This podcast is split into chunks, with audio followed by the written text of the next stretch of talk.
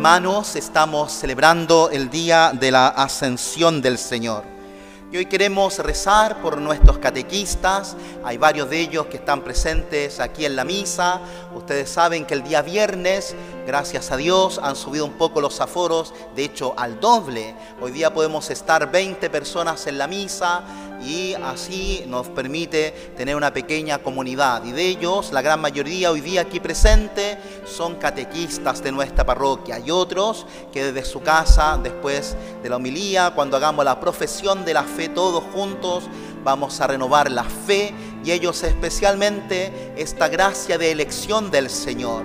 Aunque todos estamos llamados, como hemos escuchado en el Evangelio, a testimoniar, vayan por el mundo, anuncien el Evangelio. Todos, este mandato del Señor no es ni para sacerdotes solamente, ni religiosas, consagrados, sino que es una llamada a todos los hombres.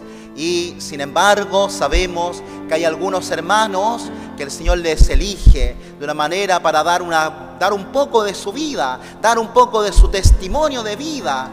Van conociendo, van aprendiendo ellos mismos, van descubriendo la doctrina de la iglesia y la transmite. La catequesis no es solo un transmitir ideas, para eso uno les pasa el catecismo, se lo lean y después hace una prueba y les preguntamos. Si fuera eso, la catequesis es, una, es un anuncio, es un querigma y sabemos que el apóstol Pablo, el apóstol Pedro, cuando predicaron el querigma, ellos se dieron. Recordemos a Pedro, el primero en anunciar al Señor, en los hechos de los apóstoles aparece cuando ha venido Pentecostés, cosa que ya empezamos, estamos en la novena, preparar Pentecostés vino el Espíritu Santo y Pedro temeroso, Pedro que negó, no lo conozco, no lo conozco, no lo conozco, delante de todos se pone a testimoniar al Señor. Y él sabe muy bien quién es, él conoce muy bien de sus debilidades, él sabe muy bien de qué significa rechazar al Señor, pero también sabe muy bien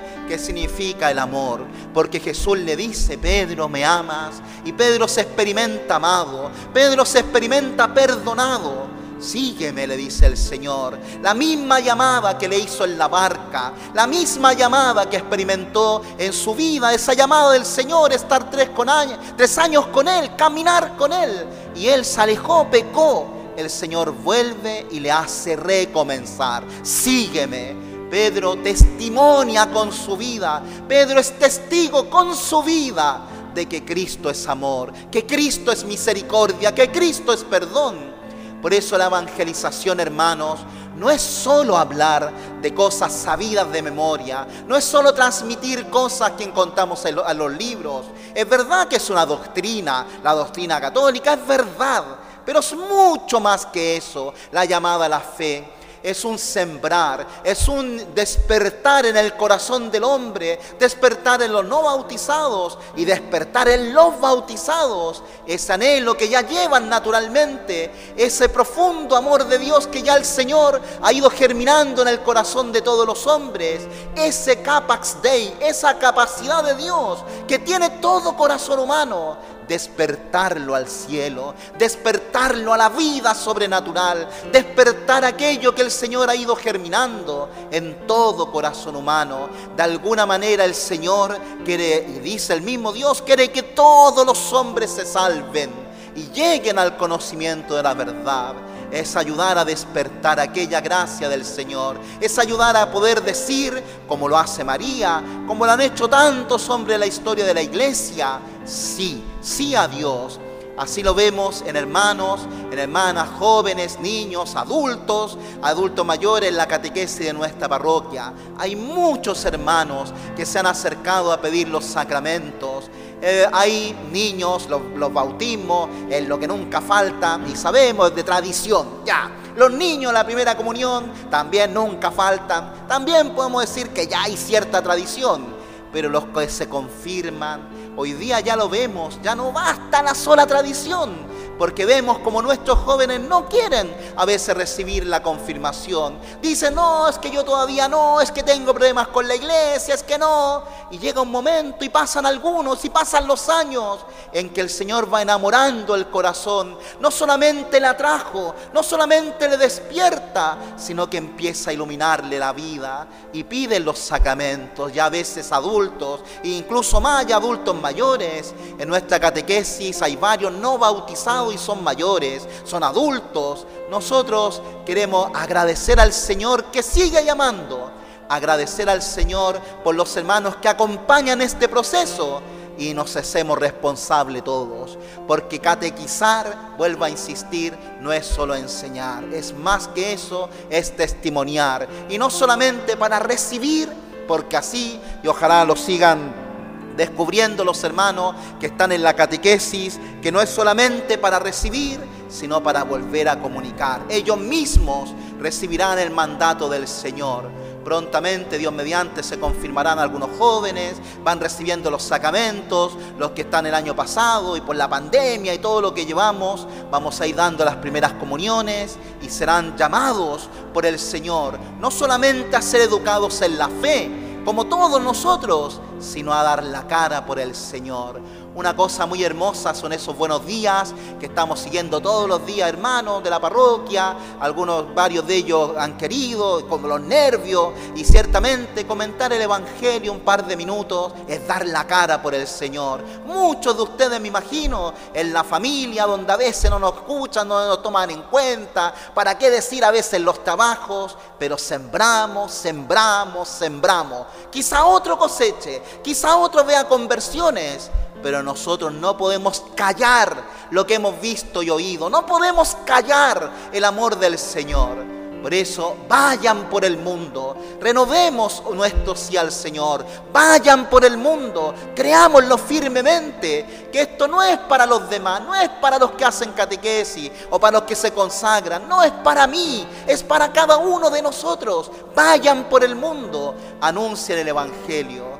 Hay llamadas especiales, ciertamente, y hoy día aquí mismo tenemos nuestras hermanas de Brasil que vienen los domingos aquí a la misa consagrada y ellas han dejado su tierra, han dejado su nación para ir al mundo. Las hermanas que tenemos ayer celebrábamos la, muerte del fundador de hace 125 años, de la Salesa misionera que están en nuestra parroquia y tanto bien que nos hacen, de Francia, de la India y así, vayan por el mundo. Agradecemos a tantos hermanos que lo han dejado todo por el Señor. Una vida, una profesión, una historia, una familia, para que otros conozcan al Señor.